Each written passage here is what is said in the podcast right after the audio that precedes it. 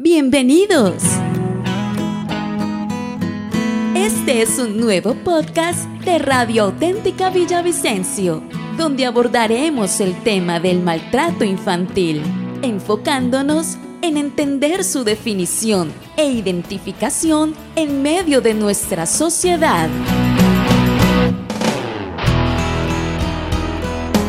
A continuación, escucharán al médico cirujano, especialista en pediatría y miembro de la Sociedad Colombiana de Pediatría, Ricardo Toledo, en una charla con nuestro director, Héctor Andrés Cortés.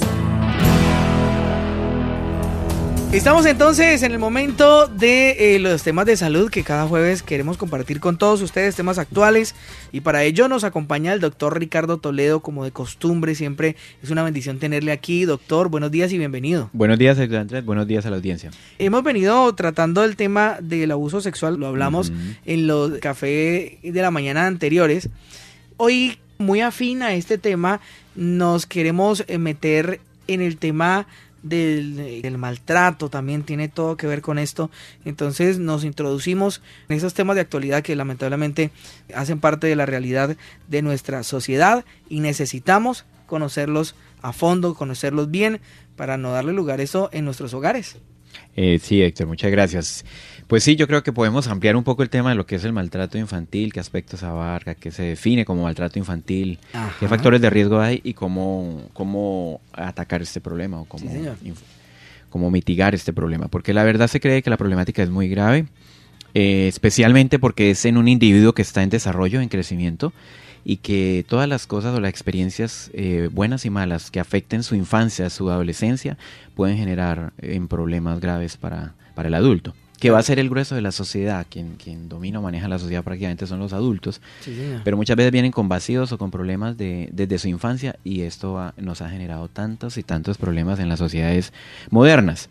En Colombia hay una, bueno, primero que todo hay que decir que desde el punto de vista como normativo los entes de salud y los entes también gubernamentales siempre han eh, defendido el derecho al buen trato a la infancia. O sea que es un derecho que tienen los niños a que se les trate bien, a que se les dé un hogar, a que se les den las condiciones adecuadas para su desarrollo físico, psicológico, espiritual y social, eh, para que se involucren como unos entes activos de nuestra sociedad, pero con un, como por decirlo así, como con una mente y con un corazón lo más saludable y lo más eh, proactivo para ayudar a la sociedad y para construir todas las cosas buenas de la sociedad. Entonces eso es como una base importante para tener más las costumbres sociales, culturales o tradicionales pesan muchísimo sobre la forma como se educan o se crían o se maltratan a los niños. Entonces, en el interior de las familias colombianas, por ejemplo, a veces se validan ciertas prácticas de relaciones un poco violentas o creencias o prácticas culturales que tienden a normalizar el castigo como parte de la educación. Para nosotros los que creemos en Jesucristo como nuestro Señor y Salvador en las iglesias siempre, se predica el Evangelio y en el Evangelio hay una parte donde habla sobre criar o disciplinar al joven. y se habla incluso de, la disciplina que lleva al castigo físico. Y esto normalmente riñe con, la, con lo que usted escucha en cualquier otro ambiente académico, de formación, eh, psicológico, algo donde está como prohibido el castigo físico. donde está como esto, usted no puede ni tocar casi que como dice el dicho popular, ni con el pétalo de una rosa a un niño porque está mal. Entonces el problema, vamos a tratar es de aclarar qué es en sí el maltrato porque no se trata tampoco de dejar crecer a un niño o a una niña haciendo lo que él quiere porque no lo puedo disciplinar, o sea, porque no puedo infringir dolor. Para usted disciplinar necesariamente va de la mano algo de dolor, corrección o castigo, no va con algo que me agrade o con algo que sea placentero para el niño. Pero el punto es cuando usted ya está pisando territorios de maltrato, seguramente por falencias o carencias que tiene la persona que es victimaria del niño, que casi siempre, lo mismo que hablábamos con el abuso sexual, son sus familiares. Son sus tutores, sus cuidadores o sus padres los que infringen el maltrato. Entonces es como que si hay una costumbre más bien de tendencia al maltrato en nuestra sociedad, mucho desapercibido o aceptado socialmente, lo cual no es correcto, es incorrecto, pero que también hay una indicación de parte de Dios a nosotros como los papás de la necesidad de disciplinar al niño y a la niña que está en formación. y la Biblia es específica porque lo dice muy claro que unos cuantos golpes o unos, unas varas no va a dañar a, dañarlo. Y ahí es donde está el, punto, no es a dañar al niño, sino es a modular a, modelar su comportamiento y idealmente es a llegar a su corazón para que cambie lo que está mal. Esa es la, esencia de la corrección en la Biblia. No es maltratarlo, no es abusar de él, no es humillarlo, no es ridiculizarlo. Y ya vamos a ver como qué tipos de, de, de maltratos reconocemos desde el punto de vista como, como médico. como sí, señor. Y es que esto, doctor, como usted lo dice, nos va a ayudar a encontrar el equilibrio entre lo que dice la Biblia y lo que, y lo que bueno, se, se tiene como maltrato, porque es que muchos, aún padres siendo cristianos, pueden estar maltratando a sus hijos, saliéndose de eso, saliéndose del, del, del, marco bíblico por lo que usted nos dice, por falencias en su, en su, en su corazón, en su, formación, en su pasado, en su niñez. Entonces se dejan llenar de ira y con ira entonces quieren ya acabar ese muchacho y entonces, eh, entonces son patadas, son puños y, son gritos y, ay Dios mío. Entonces vamos a encontrar el punto de equilibrio. Hay un punto medio, hay una forma bíblica, hay una manera correcta de hacer las cosas. Sí, señor. Y eso es lo que queremos de pronto ir poco a poco desenredando en estas mañanas que hablemos de este tema. Ahora, otro punto a dejar claro como a manera de introducción es que todo entorno emocional de violencia es dañino y produce dolor y sufrimiento en todos los actores involucrados. Todo entorno de violencia es dañino para el niño. Por varias razones. Porque es una persona, el niño o la niña, es, un, es una persona que está construyendo lo que es su seguridad, su valía, su estima y el amor y el relacionarse con las otras personas. Y en segundo lugar, porque quien muchas veces infringen este maltrato son sus cuidadores, o sea, está recibiendo una información errada sobre lo que es la función de un cuidador y que a un futuro lo puede repetir. Me explico, el niño es vulnerable a cualquier tipo de maltrato por una parte, por, por, por, sus características físicas y psicológicas, es muy vulnerable a cualquier cosa, buena o mala, que se le haga en su infancia. Pero también él es susceptible, o por decirlo así, está en las manos de sus cuidadores y tutores. Y se supone que lo deben proteger, guardar o enseñarle el buen camino, la vida, el camino correcto, la disciplina. Y muchas veces cometemos errores en la manera como hacemos las cosas con ellos. Entonces vale la pena eso como manera también introductoria.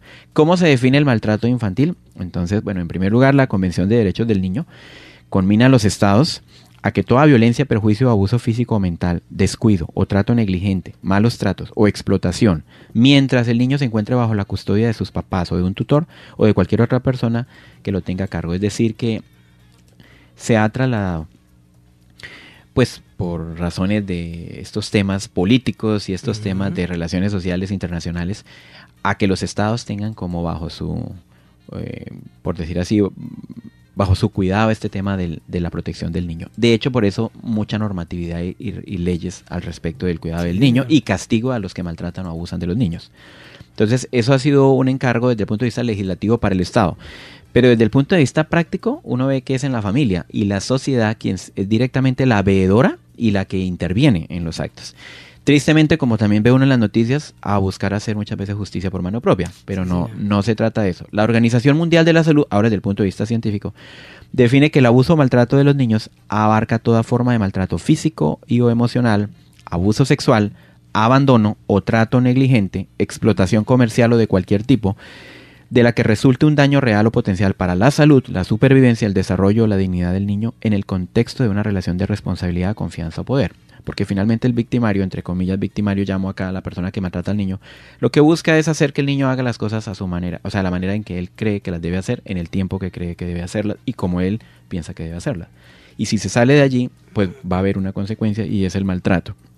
Entonces así lo define la Organización Mundial de la Salud y de paso allí está como escrito en esa definición cuáles son como los tipos de maltrato infantil que desde el punto de vista clínico se definen, que es el maltrato físico, hay cuatro formas, maltrato físico, maltrato emocional, el abuso sexual, del cual habíamos hablado las charlas pasadas, y el otro es la negligencia o abandono. Entonces, como en esas cuatro categorías se define el maltrato infantil y uno tiene que, por así decirlo, diagnosticarlo. En los códigos de diagnóstico de enfermedades, cuando consultan a una entidad, se, se va a categorizar como maltrato físico o maltrato emocional o abuso sexual o negligencia o abandono. Entonces ahí se definen los cuatro aspectos grandes del maltrato infantil en los niños. Ahora, ¿cuáles son los que se dan más importancia desde el punto de vista del sector salud? El maltrato físico y el abuso sexual. Ahí es donde usted encuentra más literatura, donde encuentra más formas de intervenir, como veíamos la vez pasada. Pero el maltrato por negligencia o abandono y el maltrato emocional o psicológico son los más frecuentes. Es lo que más se va a Y de pronto, pues voy a como a intentar centrarme más porque esto es lo que se está viviendo en el día a día en las familias. Como menos perceptible, ¿no? Es menos perceptible, menos denunciable, menos eh. evidenciable. Usted va a un servicio de emergencia, nadie va a ir a un servicio de emergencia de eso porque por un por este tipo de consultas. no lo van a ir, pero uno debe estar atento. Obviamente la edad de inicio del maltrato, así como el nivel de desarrollo que tenga el niño, determina el impacto eh, para, ese, para esa persona. A menor edad y desarrollo mayores van a ser las consecuencias del maltrato sobre los niños. Lo que ya sabemos es que siempre va a haber una consecuencia y otra vez vuelve y juegan las mismas cosas. Las consecuencias en el área de la esfera mental, las consecuencias psiquiátricas o psicológicas, los problemas de ansiedad, depresión, de estrés postraumático, de mala relación, de, de, sociopatía en su, en su forma de comportarse. Sociopático es una persona que no se sabe comportar en la sociedad, que se comporta de una manera pues delincuencial o anómala, inadecuada, dependen de estas eh, formas de crianza. O sea, si uno como padre entendiera la importancia de no solo proveer para su hijo, amarlo, cuidarlo de eso, sino de lo que puede estar influenciando a través del maltrato en esa personita que se está formando, pues seríamos muy diferentes en las formas como hacemos las cosas. Porque muchas veces el papá lo que escucha es yo tengo que corregir a mi hijo para que mi hijo no se pierda, para que mi hijo no... Y en ese temor de que no se vaya a perder, usted termina maltratándolo físicamente e igual se perdió. Se perdió por otra causa, o sea, queriendo hacer el bien, como dice Pablo, terminó haciendo lo malo que no quiere. Entonces, un poquito del maltrato físico. ¿Qué es el maltrato físico? ¿Cómo se define? Es toda agresión corporal que puede o no tener como resultado una lesión física, producto de un castigo único o repetido, que tiene magnitud variable, obviamente. Entonces el físico es el que es más palpable, evidente, el cual nos enseñan en las escuelas de medicina, en los servicios de urgencias, en las consultas, pasar atento, mire, huellas físicas de maltrato físico, del cual su victimario nunca va a consultar por eso ni va a confesar no estamos todavía en ese nivel de conciencia social donde las personas reconocen sus errores y aceptan su participación, sino que más bien esconden y ocultan y rechazan cualquier tipo de disciplina. Entonces el maltrato físico toca pescarlo. O toca que el niño, si es grande, consulte las líneas que, denuncia, las líneas que, se mencionan por televisión. O toca que un vecino Mm, denuncia el maltrato al cual se está siendo sometido un niño, o toca que el médico se las pille o el personal de salud cuando llegue eh, por cualquier causa de consulta a un niño de que hay un maltrato físico. Y ese es el que tiene que ver más con secuelas físicas y con, homicidios de los niños. O sea, el maltrato físico, que tristemente, por ejemplo, en los Estados Unidos, estaba mirando unas estadísticas que mm, uno de cada tres niños que llega con traumas craneoencefálicos por, ah, entre otras cosas, el trauma craneoencefálico es la forma más severa de maltrato físico que puede llevar a la muerte. También pues el suicidio, maltrato físico repetido que puede llevar al suicidio, son casos graves. Pero retomando en los Estados Unidos, uno de cada tres niños que consultó por trauma craneoencefálico que se demostró después que había sido maltrato físico, ya había consultado por lo menos dos ocasiones anteriores por otras lesiones que habían sido maltrato físico, pero no se había sospechado. Mm, Eso es un mensaje para nosotros los cuidadores en salud. Porque vuelve y le digo, el maltrato físico, el niño no va a consultar por eso, generalmente es intimidado por el adulto o generalmente anda bajo temor. Esa es otra cosa. Cualquier tipo de maltrato, de abuso, negligencia abandono genera un temor en la persona. O sea, ahí sí como nosotros entendemos desde el punto de vista espiritual, llega como un espíritu de temor a esa persona que lo hace a veces que, que, que sea como incapaz de defenderse en la vida adulta, de reclamar en la vida adulta, de, de, denunciar eh, cuando ya es un adulto cualquier situación anómala o, delictiva o algo. Porque crece con, un, con temor, crece con un terror en su vida. Por las condiciones propias de su desarrollo psicológico. El maltrato físico se hace evidente mm, en una interrelación entre cuidador y niño, o sea, entre tutor o padre y niño. Y casi siempre tiene que ver con mal comportamiento del niño, lo que el adulto considera que es un mal comportamiento. Y aquí hay que diferenciar qué cosas son mal comportamiento y qué cosas son errores normales del desarrollo de un niño. Los accidentes que se suceden en la mesa muchas veces no es un error intencional del niño. Porque los niños naturalmente son inquietos. Son inquietos, están en formación, son imprudentes y no tienen toda la habilidad para hacer las cosas de la manera que nosotros lo hacemos. Entonces, lo que el adulto juzga como mal comportamiento no necesariamente es un mal comportamiento, puede ser una cuestión de niños, una niñería. Puede ser algo muy simple que él no puede hacer todavía por sus capacidades, pero el adulto lo toma como mal comportamiento. Y entonces ahí es donde estalla la persona. El, el maltrato físico tiene que ver con mal manejo de las emociones por parte del cuidador. Generalmente tiene rabia, hay resentimiento, tiene algo que lo hace explotar y que hace que castigue físicamente sin medir consecuencias y al, niño. Claro, que desahogue todo eso. Que desahogue todo lo que tiene en su alma en contra del niño porque se portó mal. Está llorando inconsolablemente. A veces cuando hay problemas en los entrenamientos de esfínteres para enseñarles a hacer chichi o popó y se desespera el cuidador o tutor. Eh, cuando percibe que lo están desobedeciendo. A veces los, los niños, normalmente la obediencia hay que enseñarla. La obediencia no es que se nace o siendo obediente. Y hay que enseñar a medida que uno ponga límites a los niños y le enseñe las consecuencias de su desobediencia. Pero las consecuencias no tienen que ser físicas siempre. O sea, pegarle, o pellizcarlo, abofetearlo, o hacer. Eso es lo que no queremos que suceda. No, no, no queremos que llegara a esos puntos. Entonces el adulto percibe que el niño se está portando mal y entonces empieza a generar violencia contra él. Obviamente aquí las emociones de un cuidador que está maltratando físicamente a un niño son rabia, eh, desaprobación, a veces rechazo, y al niño le va a generar miedo, impotencia, frustración, ansiedad y depresión. de acuerdo a la edad del niño, así son los síntomas. Menores de 5 años, de 6 a 11 años y adolescentes, por decir en general, son los grupos donde uno divide. ¿Cómo reaccionan los niños o qué síntomas dan? Y algo que habíamos visto en la parte del abuso sexual también se repite en esta parte. Y finalmente el abuso sexual es un tipo de maltrato. Entonces, a este cualquier maltrato físico, maltrato emocional o negligencia o abandono da como síntomas parecidos en los niños. Si son pequeñitos, son síntomas inespecíficos, pataletas, irritabilidad, em, temores, eh, como miedo a estar lejos de, su cuidador, miedo a socializar con otras, em, con otras personas. Esos son como los síntomas de niños pequeños, que eso es bueno saber cómo, cómo se manifiestan los síntomas de acuerdo a la edad. Eh, también pueden hacer, haber cambios en, la, en el sueño, o orinarse en la cama, eh, temores a la oscuridad, dificultad para separarse de sus padres. O sea que dan síntomas inespecíficos. Pueden tener problemas en el sueño como pesadillas, terrores nocturnos o regresiones conductuales de habilidades que ya manifestaban o pataletas. O sea que el niño pequeñito, pequeñito, no, eh, nunca, ni lo va a decir, ni, ni, nadie lo va a denunciar como tal, pero da síntomas inespecíficos.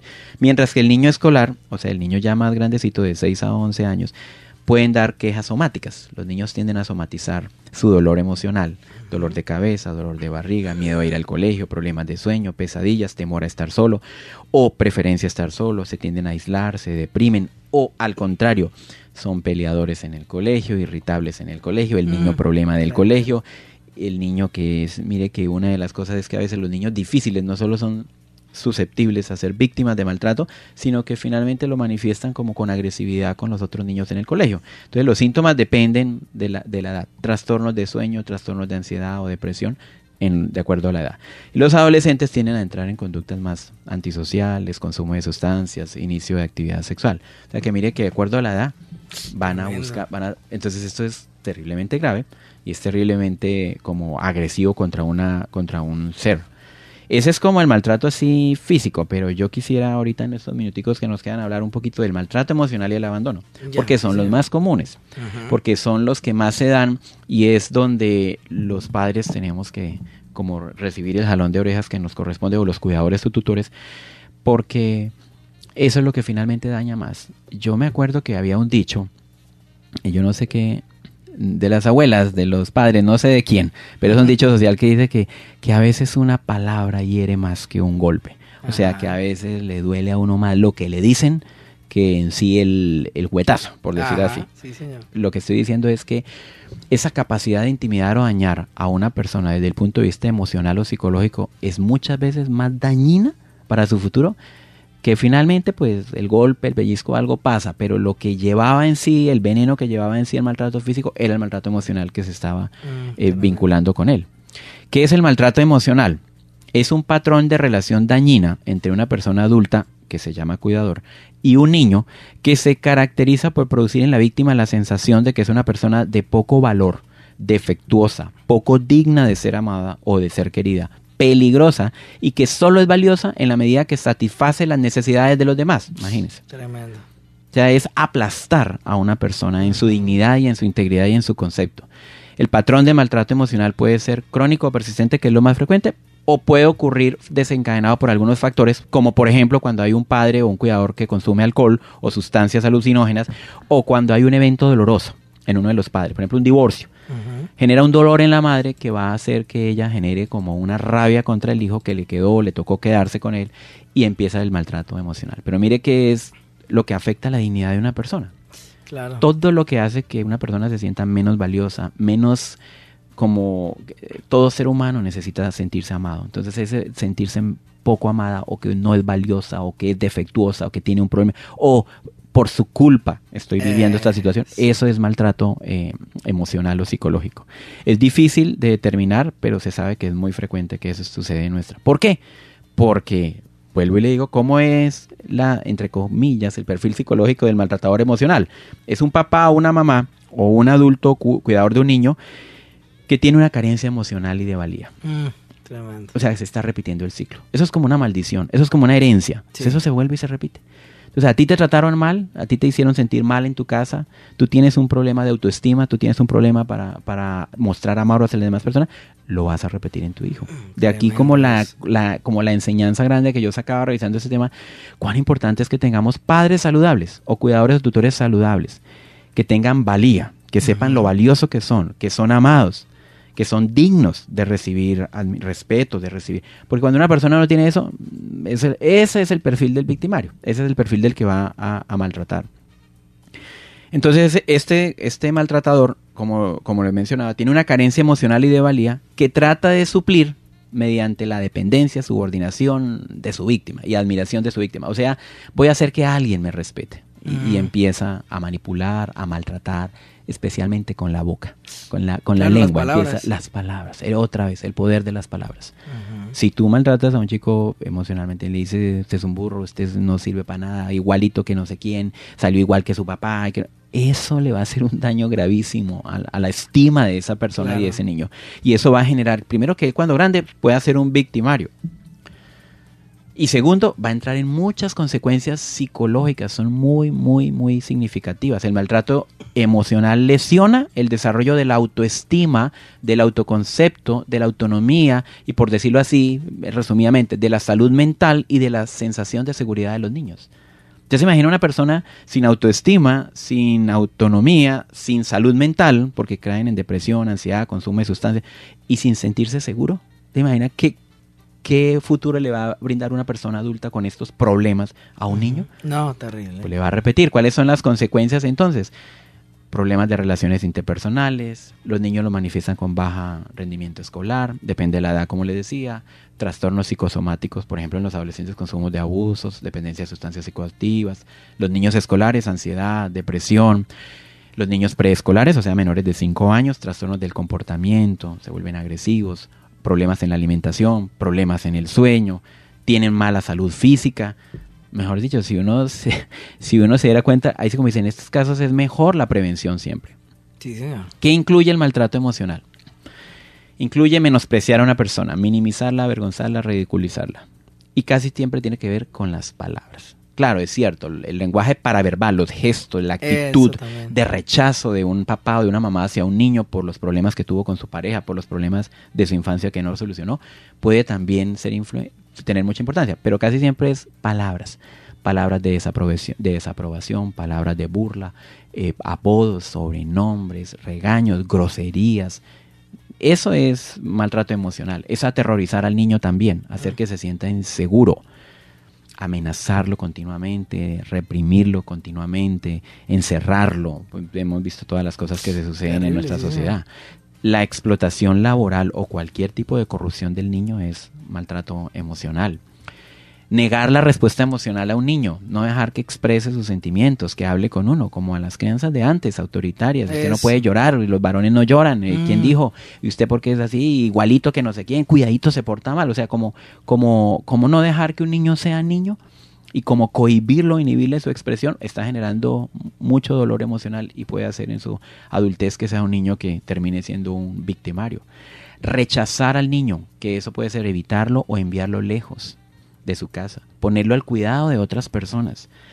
Es como darle más importancia a su trabajo, a su vida social, a, a, sus sueños que al niño. Entonces, yo me acuerdo porque, pues, cuento aquí una incidencia familiar que muchas de mis familiares de la generación anterior y anterior fueron levantadas en, en internados.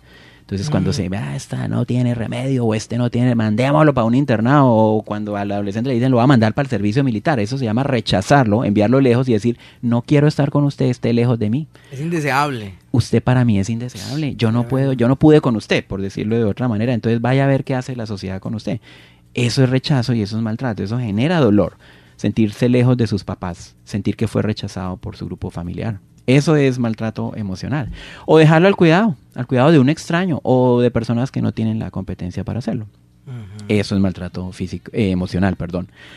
Eh, patrones de creencia inadecuadas, cuando hay mucha violencia, o los niños que son víctimas o testigos dentro de su hogar de violencia intrafamiliar. No hay nada más doloroso para un niño que ver a un padre pegándole a su mamá, a un padre borracho o abusador en su casa, o problemas en su familia. Y el niño siendo testigo, el niño es impotente, no, no puede solucionar eso, pero se está cargando su corazoncito, se está cargando mentalmente y va a tener problemas gravísimos. En resumen, el maltrato emocional es un patrón de relación dañina entre el cuidador y el niño producido desde el lenguaje y la afectividad que lesiona la autoestima de ese niño de una manera preponderante y para siempre. O sea, que imagínense la cosa tan importante.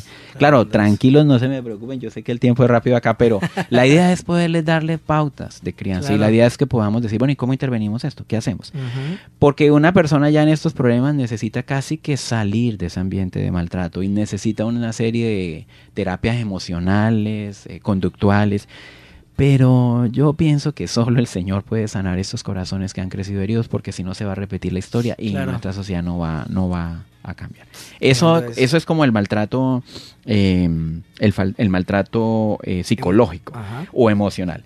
Y el último es el maltrato como por negligencia o abandono, que es como la falta de protección o de cuidado mínimo por parte de quienes deben tener el deber de hacerlo. Aquí no es, cuando hablamos de negligencia o abandono, no estamos hablando de alguien que es pobre y no puede darle algo a su hijo, sino estamos hablando de alguien que puede darle algo a su hijo y, no, se lo da. Mm, que hace que interfiera con el desarrollo físico, social, emocional o intelectual del niño. No es pobreza, la pobreza no tiene que ver con negligencia o abandono. La negligencia o abandono es cuando no se le da lo necesario para el desarrollo al niño, su salud, su educación, su vestido, su comida, su protección, sus condiciones sanas. Y aquí como qué ejemplo de abandono tenemos así más frecuente. La más frecuente es eh, eh, inasistencia alimentaria. El rango más distintivo de un maltrato por negligencia o abandono es que hay una mala, un mal vínculo afectivo entre el, entre el padre o el tutor y el niño. No lo quiere. Ah. Lo rechaza. Por cualquier cosa lo rechaza por las peleas que tuvo con su pareja casi siempre. Mire que me investigué por ahí una cifrita. En la cárcel distrital de varones de Bogotá, el 20% de los internos están condenados por inasistencia alimentaria. Ah, Eso es altísimo. Usted dice, no, este país es de violentos, ladrones y eh, estafadores y todo. Y bueno, sí, también hay mucho de eso ya. Pero el 20% de los que están en la cárcel distrital de varones en, en Bogotá, 20% inasistencia alimentaria. Por eso están allá guardados en la Guandoca. por ah, inasistencia alimentaria. Eso es negligencia o abandono. Eso es decirle a un ser humano, decirle a su hijito, no me importas, no voy a... Dios me puso aquí para hacer algo por ti, no lo quiero hacer, no lo voy a hacer y me voy a oponer incluso a lo que dice la ley. Ah. Y levanta su mano contra el Señor, levanta su mano contra la ley, levanta su mano contra el niño. Eso, sí, eso es negligencia o abandono. Otra forma de negligencia o abandono, eh, cuando están mal cuidados físicamente, o sea, niños que van, por ejemplo, al jardín o a su institución educativa, con falencias en sus cuidados básicos, desaseados, eh, sus dientes dañados, la ropita sucia, la ropa mal, sin zapatos o los zapatos están rotos. Mire que eso tiene que ver con negligencia. Eso es negligencia. Y digo esto porque habrán docentes o algo y ahí ellos pueden percarse, este niño, algo pasa en la casa. Cuando no tienen las vacunas, cuando hablábamos de vacunas. Ah, sí, señor. Puede ser que papá tenga un concepto de que vacunar es malo, pero eso es otro tema, pero no lo vacunan, no lo llevan al médico, no lo llevan a sus controles de crecimiento y desarrollo. Esos programas de ayuda social que tiene el Estado defienden mucho los programas de crecimiento y desarrollo y de los carnets de control de crecimiento y desarrollo y de carnet de vacunas, justamente por eso, porque eso en cierta medida es un medidor de que le pone cuidado al niño, de que no lo ha abandonado o no tiene un trato negligente. Otra forma de negligencia es dejarlo al cuidado de personas que no están aptas para cuidarlo, personas con discapacidad, personas ancianas, o al cargo de otros niños de la casa o de adolescentes, o peor aún a, a cargo del vecino, a cargo mm. de, o lo mandan lejos de la casa. Terrible. Entonces hay un perfil también, pero bueno, se nos acabó el tiempo para hablar cuál es el, como la característica del niño que es más susceptible de maltrato y de las familias donde va a haber maltrato. Que esto tiene que ver mucho con que el desembocar en estos tipos de maltrato, de negligencia, abandono o de maltrato psicológico o de maltrato físico, tiene que ver con cosas del pasado que no se han resuelto, tiene que ver con cambiar nuestra manera de hacer las cosas. Y finalmente esto va a generar, como le digo, problemas graves en los chicos, problemas graves que hacen que rechacen al niño o lo traten mal. Finalmente es una ruptura del vínculo normal que Dios creó entre padre e hijo. Donde dijo, aquí te pongo este hijo, esto es un regalo que yo te estoy dando, esto, esto es una responsabilidad además que te estoy dando, y voy a mirar cómo cuidas a este niño. Y finalmente, por los problemas no resueltos, por lo duro de la vida, por lo que me pasó a mí, por lo que sea, termino maltratándolo físicamente, maltratándolo emocionalmente o abandonándolo, dejándolo ahí como dándole un mal concepto de lo que es la seguridad para un niño. Tremendo. Pero bueno, ya yo sé que ya se avanzó mucho el tiempo y hay mucho tema por, por, comentar al respecto. Muy buena, muy buena. Sobre, entonces podemos eh, hablar próximamente cuál es como el perfil del, del niño. Mire que hay perfiles de la persona que maltrata o de las familias para poder ahí sí decir qué podemos hacer.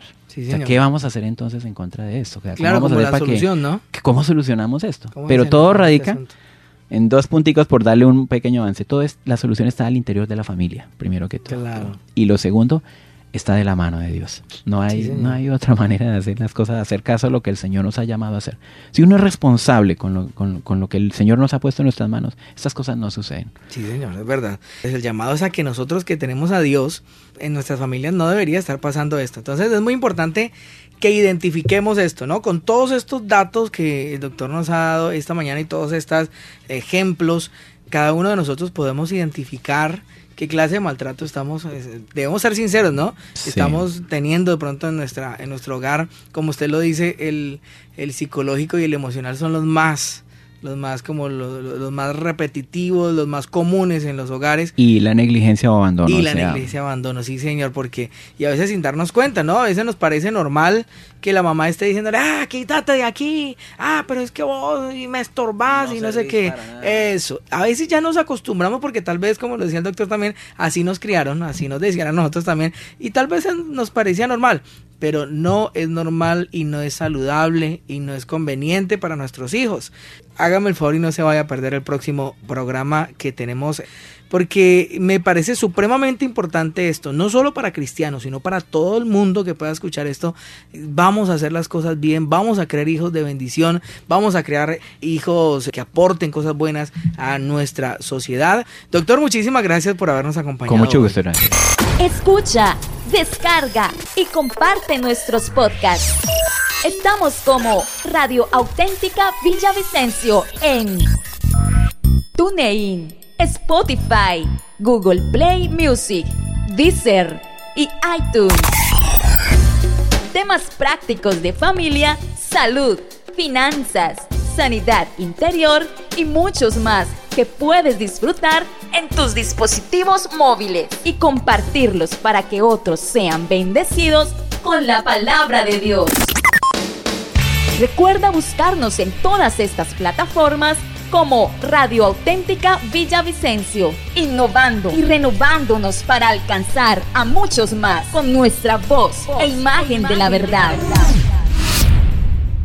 Síguenos, síguenos en Facebook como Radio Auténtica Villavicencio, en Instagram como auténtica-villavicencio, en Twitter como arroba auténtica 1080 AM en TuneIn Radio como Radio Auténtica Villavicencio. Visita nuestra página web y escúchanos en audio real auténtica 1080am.com. Radio Auténtica Villavicencio. Voz, e imagen, de la verdad.